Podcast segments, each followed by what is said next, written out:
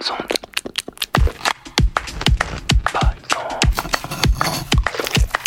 Bonnes ondes. Hmm.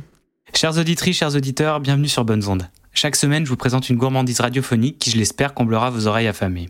Au moins jusqu'à la prochaine fois. Ce qu'il y a au menu aujourd'hui, c'est une belle histoire. Et cette belle histoire s'appelle Trois chambres et un piano. Elle a été réalisée par Sarah Jacquet avec l'aide de l'association Transmission. Allez, on passe à table.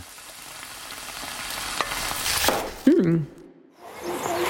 Blanche Non, tu sors pas par la fenêtre Je veux une maison avec un jardin, j'ai pas d'argent et je sais que j'en aurai jamais. Et puis je rencontre Julien, j'ai un enfant, on dépense tout notre argent euh, dans, dans notre loyer. euh, je- je- J'en ai marre qu'on me dise quand euh, trouer un mur ou quelle peinture mettre parce que je suis chez un propriétaire. Je veux être propriétaire. En fait, avant tout, je veux être propriétaire. Le récit que nous offre Sarah Jacquet est l'histoire très attendrissante d'Anne-Laure, jeune femme qui nous raconte, comme s'il s'agissait d'une graine que l'on plante, la germination, la croissance et la réalisation finale de son projet de maison familiale. on quitte un univers où je pense que j'aurais pas construit. Et là, je cherche des ruines. Mais les ruines, elles sont à 300 000 euros. C'est des trucs de fou. Enfin, c'est impossible, quoi. Et voilà, et c'est vraiment parce que c'est impossible que petit à petit, je me dis, bon, bah, je vais la construire, ma ruine. Cet objet sonore a été réalisé dans le cadre de la deuxième saison de Transmission. Transmission, c'est une école libre, collective et gratuite de narration sonore. Elle se trouve à Aubervilliers et a été fondée en 2018. Cette association a pour but de participer au développement de la culture et du savoir-faire en narration sonore. Je rencontre un bâtisseur à ce moment-là, et, euh, et il me dit, qu'est-ce que tu veux?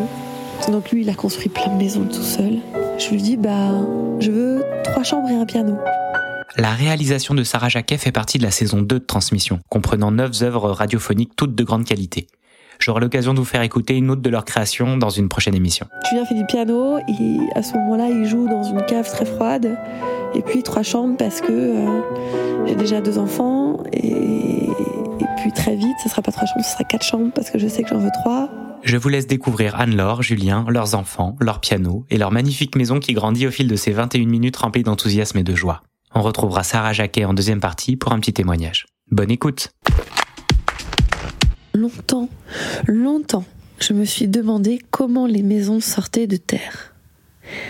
Qu'y a-t-il dessous? Quelles en sont les racines? Au commencement, il y a ces chantiers sans forme intelligible pour le moi d'antan, et puis très vite des murs, un toit. J'arrête la voiture. Je ne conduis plus pour me déplacer, je maraude. Je chine les chantiers des autres. Je suis à l'affût. J'observe longtemps. Je contemple. J'essaie de faire mienne cette action si étrangère. Et puis, il y a ce jour-là. Ce jour où je sors ma propre maison de terre. J'accouche de ce savoir, de ces contemplations. Je suis à l'œuvre. Nous naissons ensemble, elle et moi. Mon corps se mêle à la matière et la matière prend corps.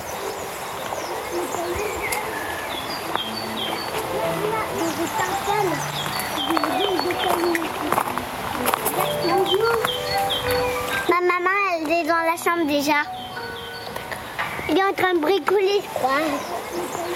Blanche Non, tu sors pas par la fenêtre Je veux une maison avec un jardin, j'ai pas d'argent et je sais que j'en aurai jamais. Et puis je rencontre Julien, j'ai un enfant, on dépense tout notre argent euh, dans, dans notre loyer. euh, je- je- J'en ai marre qu'on me dise quand euh, trouer un mur ou quelle peinture mettre parce que je suis chez un propriétaire. Je veux être propriétaire. En fait, avant tout, je veux être propriétaire. Je veux que ce soit à moi et que je puisse en faire ce que je veux. On décide de partir on quitte un univers où je pense j'aurais pas construit. Et là, je cherche des ruines. Mais les ruines, elles sont à 300 000 euros. C'est des trucs de fou. Enfin, c'est impossible, quoi. Et voilà, et c'est c'est vraiment parce que c'est impossible que petit à petit, je me dis, bon, bah, je vais la construire, ma ruine.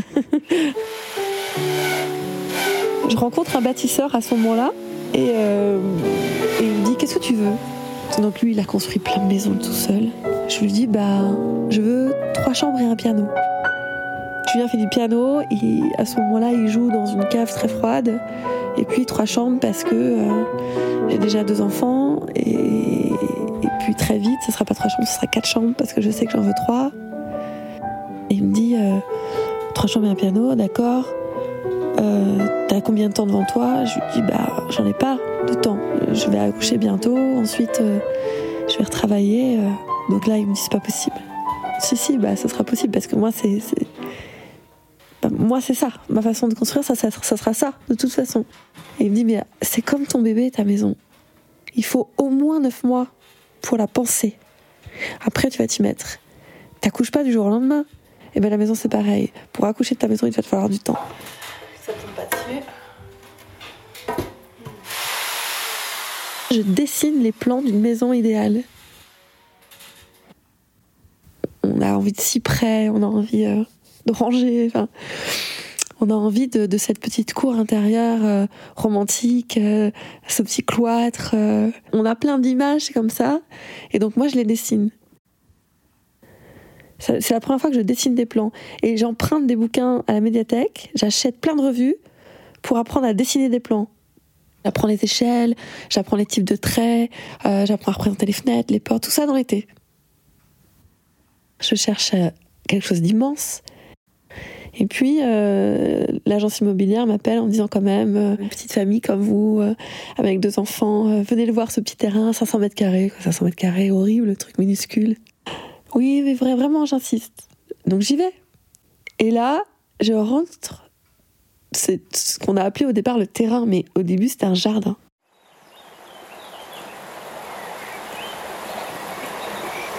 Je rentre dans le jardin, il y avait des, crocus à l'entrée, il y avait des lilas, euh, il y avait des, fougères, euh, il y avait des pivoines, une énorme pivoine. c'est le jardin d'Éden. C'est beau, ça me. Ah et, euh, je, sens à ce moment-là que mon bébé se retourne de mon ventre pour se mettre en position euh, de naissance. Donc c'est là, c'est chez moi. Je reste à l'écoute de ça et je me retourne vers elle, je dis j'achète. Je reste des heures, des heures dans ce jardin. Je regarde la course de soleil. Je marche dans le jardin. Je dis à Julien, tu vois là, ah bah là tu marches dans la cuisine. Ah là tu marches dans le salon. Ça te plaît le salon là? Et- Oh mais j'en sais rien, je vois rien. Moi je vois. Je mets des bâtons au sol. Et moi je vois. Je vois l'objet fini. Et je me rends compte que Julien voit pas. Et ça t'agace. C'est évident pourtant. Elle est là, tu la vois pas. Ben non, c'est caché.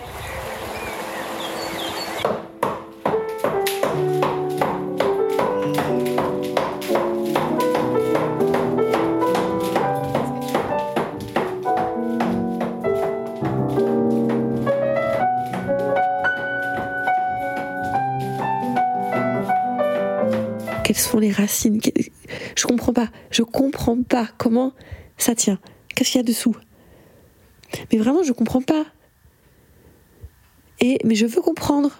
Je ne veux pas ne pas comprendre. Il il faut absolument que je comprenne. Donc je vais voir les chantiers. Et je reste plantée. euh, ça m'est arrivé de rester sous la pluie longtemps, juste à regarder une dalle en béton. Et tu sais, ce serait un peu comme euh, si euh, j'étais une super-héroïne dans un film de science-fiction et que j'avais des yeux à infrarouge. C'est-à-dire que j'ai eu besoin de regarder très longtemps les choses pour que mes infrarouges aillent dessous. Pour réussir à faire des, liens entre ce que je vois, la pelleteuse à côté, les gravats, et puis ensuite je reviens deux jours après, et puis il y a des fers qui sortent, mais ils, viennent d'où ces fers? J'observe. Et je tire les conclusions moi-même de mes observations. Je fonctionne comme ça. L'observation que je recoupe ensuite avec ce que je lis. Et petit à petit, la lumière qui arrive, la lumière de la compréhension. Mais c'est une lumière, hein Ah oui, en dessous, c'est creusé. Et en dessous, on a mis du béton. Ça y est, je sais.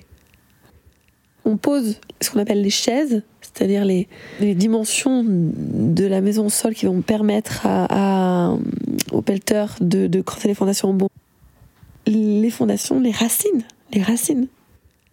C'est de la sueur, des muscles, du labeur, des tonnes et des tonnes de matériaux, et on voit rien. Je me souviens de la couleur de la terre, je me souviens de l'odeur, ça sentait très mauvais. Cette terre euh, charriée comme ça, qui compose depuis des années euh, au, pied du, ruisseau, tu vois. On part en vacances, la dalle est coulée. On revient de vacances et euh, on pose les premières briques. Ça va très vite.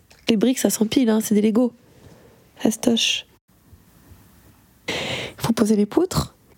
Je me sens pas bien sur les poutres. Elles font, euh, elles font 4 mètres de long. euh, c'est des, des poutres de, de 12 sur, euh, sur 7. euh, Enfin, c'est des gros trucs quand même. Et j'ai la trouille. On est à 3 mètres au-dessus du sol. Il y a du vide et il faut qu'on pose une poutre d'un angle à un autre. Enfin, et là, Julien est, est génial à ce moment-là. Il a pas peur, il est prêt et, et il me dit oh, allez, on va faire comme les Égyptiens. Et donc, il installe des bastins, il prend des, des, des- tuyaux du, du chantier, parce qu'évidemment, on fait un chantier, hein, il y a tout ce qu'il faut. Il est tellement incroyable à ce moment-là, euh, mon petit pianiste frêle euh, qui qui mettrait pas, qui aurait pas mis ses mains dans le ciment, quoi. Là, tout à coup, euh, il, il- va installer les, les 34 poutres de la maison en les roulant à 3 mètres au-dessus du sol, même pas peur, quoi. Finger in the nose. Incroyable.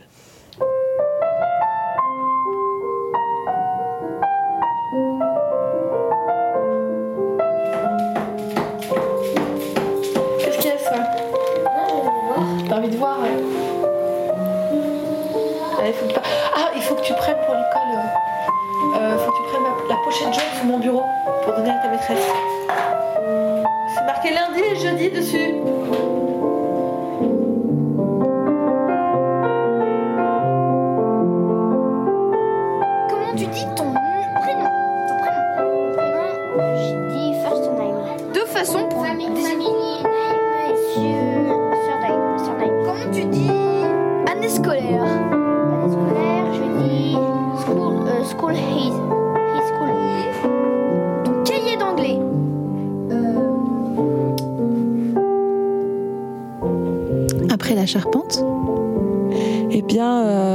Là, il y a une photo de moi. Je suis à Califourchon euh, à 5 mètres. Et euh, sur le mur de briques. Et euh, on- me passe des seaux à la corde de, béton que je coule sur toute la périphérie de la maison, qui est ferrée. Donc Julien est à la bétonnière, il remplit les seaux, je les hisse, je les verse, comme ça, pendant des heures. Je suis là-haut, perché, je vois la, la nature, je suis parmi les oiseaux. Moi, j'ai toujours eu le vertige. Je suis à Califourchon à 5 mètres de haut. Même pas peur. J'ai appris à ne pas avoir le vertige en construisant la maison. Et, euh, et là, les pignons, les triangles là. Tu sais, les triangles de la maison de bébé que tu dessinais quand tu étais petite? Donc bah, là, il en faut. Il y en a trois en tout chez nous parce que c'est un L. Là, ça ressemble vraiment à une maison. On la voit de la rue. Après les poutres, euh, l'isolation du toit. C'est les poutres du toit. Mais on est encore. euh, on n'est pas hors d'eau, ce qu'on appelle. Hors d'eau, ça c'est un- une étape importante. Hors d'eau, c'est quand il pleut plus dans ta maison. Là, il pleut encore dans la maison. Donc pose l'isolation à l'extérieur, en fibre de bois, clac clac, euh, double vitrage, euh, les tuiles, on a tout monté à la main. Julien il monte les tuiles dans la journée et moi le soir je les pose. Avec Julien on dit on éclate des palettes. Et un jour il n'y a plus rien. Tu, tu, tu, tu crois pas parce que pendant deux ans il y a eu quoi. Et un jour il n'y a rien. Donc là on est hors d'eau. C'est la fiesta, hein, champagne. On est hors d'eau quoi. On n'est pas encore hors d'air. Donc hors d'air c'est la pose des fenêtres. Il y en a 24. 24 ouvertures à, à fermer. Tout d'un coup, tu es dans une maison que tu fermes à clé. C'était mon fantasme. Pendant plus d'un an, j'ai voulu fermer à clé la maison. Et là, ça y est. J'apprends que le poêle va être livré le lendemain. Et j'ai pas fait le sol. Julien me dit euh, Tu vas y arriver. Je rentre avec les enfants, t'as toute la nuit. Il faisait froid, j'avais la trouille. Je suis toute seule dans une maison noire. Enfin, l'électricité, on la prend en compteur à l'extérieur. J'ai vraiment la trouille. Et euh, il me dit, euh, tu vas y arriver. Il me dit, tu vas y arriver. Moi, je rentre avec les enfants, je m'occupe de tout, t'inquiète pas. Toi, tu vas y arriver. Je fais mon mortier dans la nuit, je, je chiale, je fais ça en pleurant. J'en peux plus, ça fait un an et demi qu'on est là. Cette nuit-là, c'était dur. Cette nuit-là, c'était vraiment dur. Je rentre, c'est fait, je suis fourbue, le lendemain, j'ai classe. Je devais pas être une bonne instit. hein. Et euh, je rentre et on pose le poêle et on fait le premier feu. Il y a rien, il y a rien. C'est un chantier. Mais il y a un feu. Il y a un feu et donc il y a un foyer. On peut pas vivre dans cette maison, mais euh, mais quand même, elle est là. Un toit, des charpentes, des poutres globales, pas Ouais. d'étage, Non, pas d'escalier. non, je vais le construire. D'ailleurs, le poêle est là et je vais construire l'escalier. Un escalier, symboliquement, c'est hyper fort. C'est un cordon qui, qui, qui se construit entre le rez-de-chaussée et l'étage. Euh, Je m'intéresse à ce moment-là aux escaliers en voûte sarrasine. C'est très émouvant parce que un escalier en voûte sarrasine, donc en, en, en briques plâtrières et en plâtre, quand tu com- commences à construire, tu marches dessus. En fait, tu construis l'escalier en marchant dessus. Donc, tu arrives en haut, l'escalier est fait. J'ai vraiment euh, caressé l'escalier en le plâtrant, quoi. Il y a quelque chose de. Et puis la brique plâtrière, c'est de la terre cuite, hein. C'est- très agréable. Tu la piles, euh, tu, tu la mets dans le plâtre, tu l'utilises pour euh, combler les fissures. Il y a, y a, c'est presque un- une danse du corps. Il y a une endurance du corps comme ça, qui fait des gestes un peu tout le temps les mêmes. Tu refais une gâchée, tu la brasses, tu remontes sur l'escalier, tu piles la brique. C'est- une chanson. J'adore ce travail. Les escaliers en voûte sérasine, c'est les escaliers les plus vieux du monde, qui sont beaucoup faits en Afrique. C'est tout en arrondi, c'est tout en progression. C'est la brique et le plâtre qui tiennent ensemble. C'est un système de voûte et de contre-voûte. Tu as le sentiment de t'inscrire dans, un phénomène euh, ancestral. Tu viens revivre des, gestes que d'autres ont fait euh, des siècles avant toi. On fait les enduits euh, en écoutant beaucoup de jazz, beaucoup Kate Jarrett. C'est l'album bleu euh, et j'a- j'adore ce standard que j'écoute en boucle. Little Girl Blue.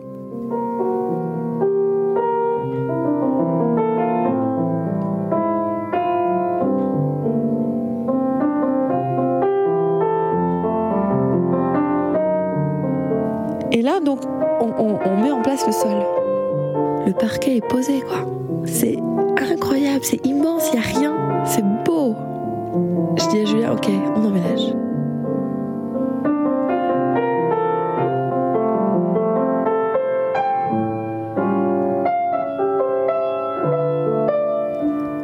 On fait le déménagement tous les deux, tout seuls. Nous, on ne demande jamais d'aide, en fait. Peut-être que ça change un jour. On ne demande jamais d'aide. On emménage dans la maison.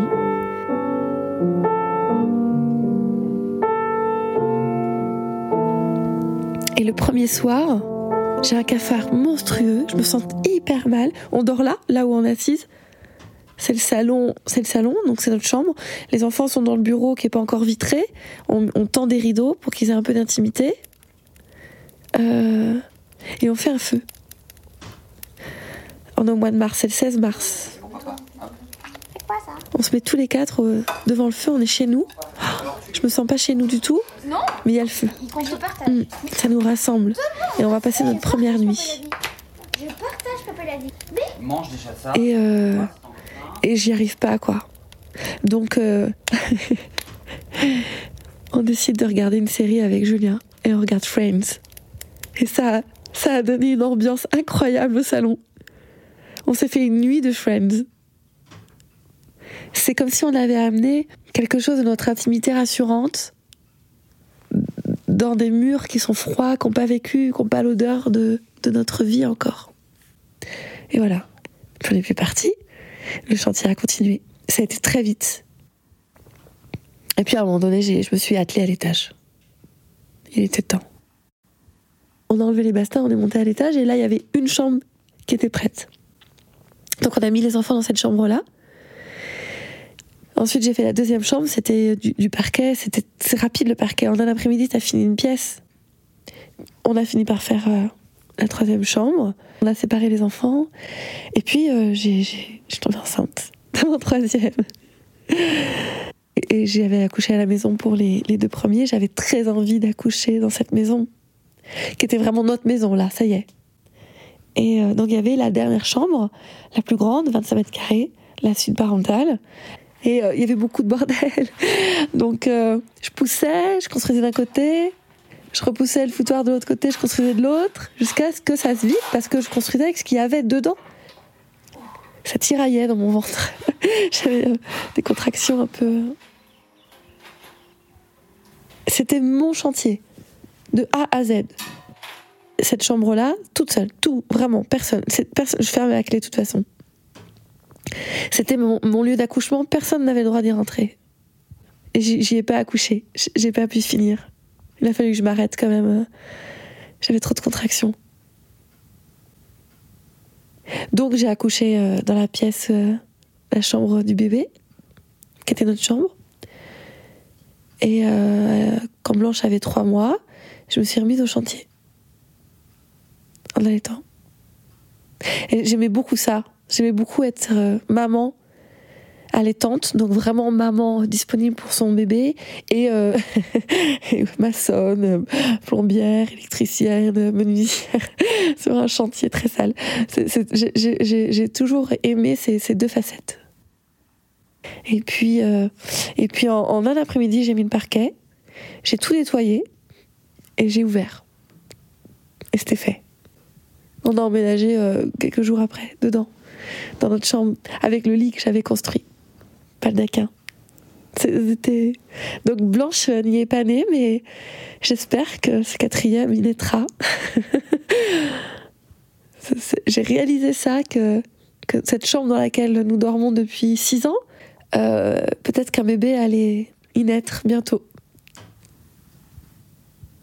Et la maison, tu vois, elle est finie. Y il y a juste tout ce que j'ai recommencé qui, qui est en chantier et tout ce que je refabrique encore. Il y a toujours des choses euh, que je recommence, que je fabrique, que j'améliore. Mais elle est terminée. Donc, euh, j'espère qu'on va pouvoir accoucher à domicile comme pour les autres enfants. Parce que je crois que c'est. Ce serait une jolie fin.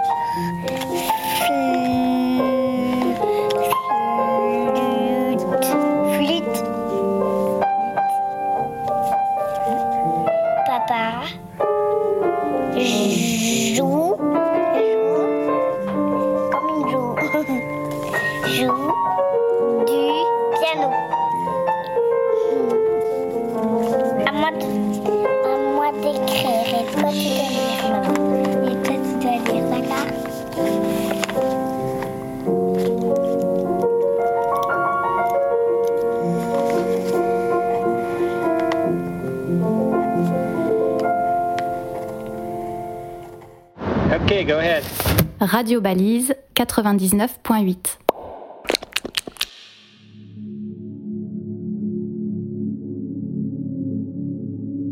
Bonjour, je m'appelle Sarah Jacquet.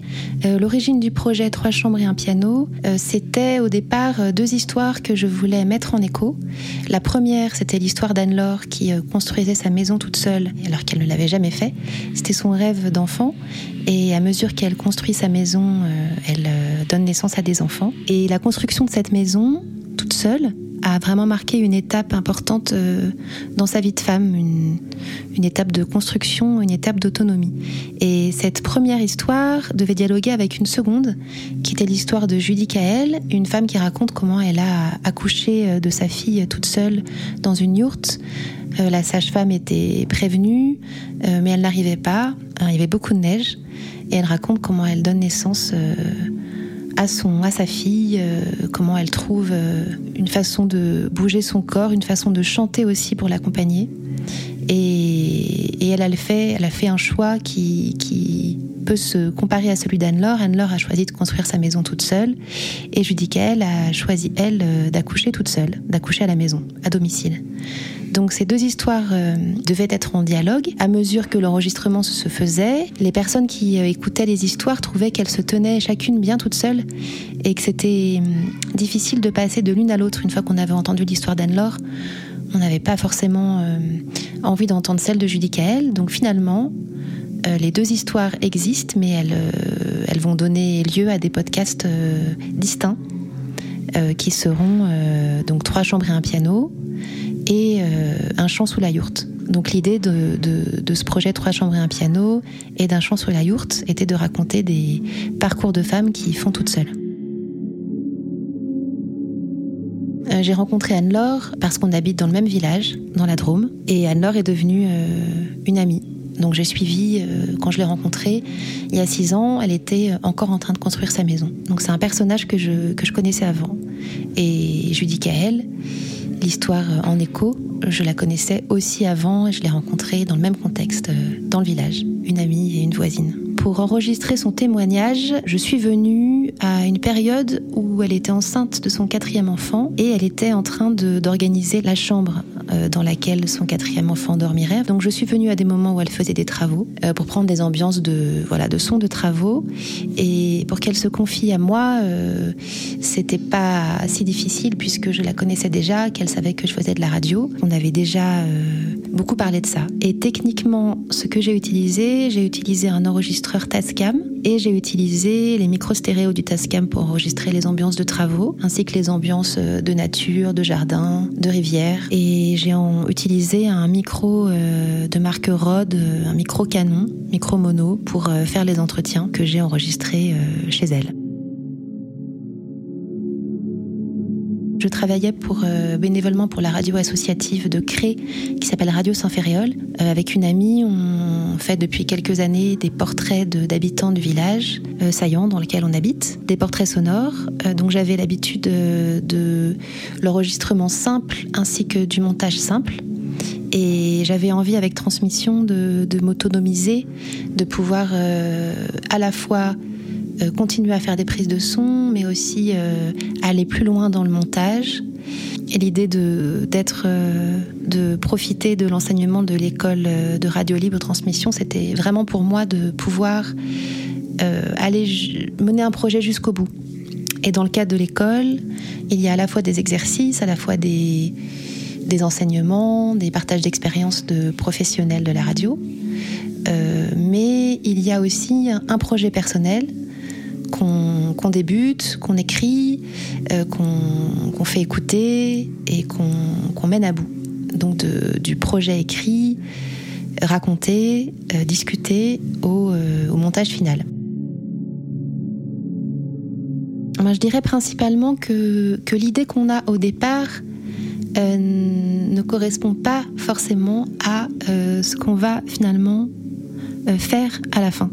C'est-à-dire que entre l'idée très précise que j'avais de faire dialoguer deux histoires dans un même documentaire radiophonique, avec euh, peut-être euh, l'idée d'avoir euh, cinq, six parties, des échos, ce, ce que j'ai finalement fait, tout en échangeant beaucoup avec les personnes qui nous accompagnaient à transmission, en parlant, en faisant des écoutes, j'ai finalement réalisé deux portraits euh, sur une même thématique, en tout cas qui se rejoignent, mais qui ont pris chacun leur autonomie. Euh, et j'avais très envie que ces deux voix se mêlent, mais finalement, ce qui s'est passé finalement, c'est que euh, c'était plus, ça fonctionnait mieux, c'était plus entendable, c'était moins compliqué, peut-être moins forcé que ces deux voix euh, soient écoutées euh, séparément. Tout ça m'a donné envie peut-être d'enregistrer d'autres portraits de femmes qui raconteraient d'autres expériences, euh, de faire toute seule, d'autres expériences d'autonomie qui pourraient aller dans des directions très différentes. Donc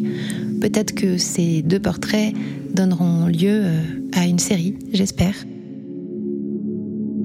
Cette expérience de réalisation aussi ra- radiophonique dans le cadre de transmission m'a vraiment fait aussi comprendre à quel point c'était important de faire écouter et de pas rester avec euh, sa première idée ou avec le sentiment que que ce qu'on fait va être compris et que des retours de, de, personnes très différentes quand ils se rejoignent, ça peut être vraiment intéressant de, de prendre, de prendre ça en compte.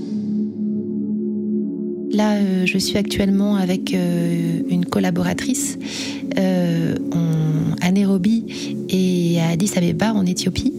Et on prend des sons pour des projets à venir sur la question des migrations pour la santé, sur la question de la place des enfants dans les grandes villes modernes d'Afrique autour des, jeux d'enfants, des espaces payants ou, publics, avec très peu d'espaces publics ouverts et gratuits pour les enfants. Et puis un projet autour des écoles publiques et privées euh, aussi en Afrique avec des sons qu'on va prendre dans ces, deux villes. Voilà, donc on espère que ces projets qui, sont, qui intéressent pour l'instant des radios euh, vont, euh, vont pouvoir bien avancer et être diffusés.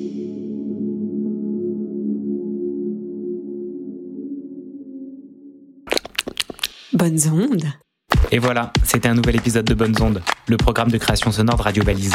L'émission a été préparée et mise en son par Julien, et vous pouvez la retrouver chaque mercredi à 9h. Elle est également rediffusée le jeudi à 16h et est disponible en podcast quand vous le souhaitez sur radiobalise.com. À bientôt. Bonnes ondes.